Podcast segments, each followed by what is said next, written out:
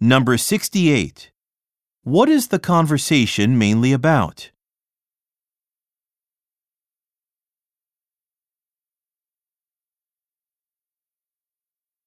Number 69.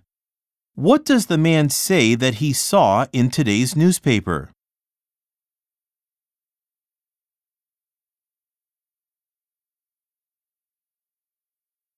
Number 70. Look at the graphic. What type of car is the woman most likely to rent?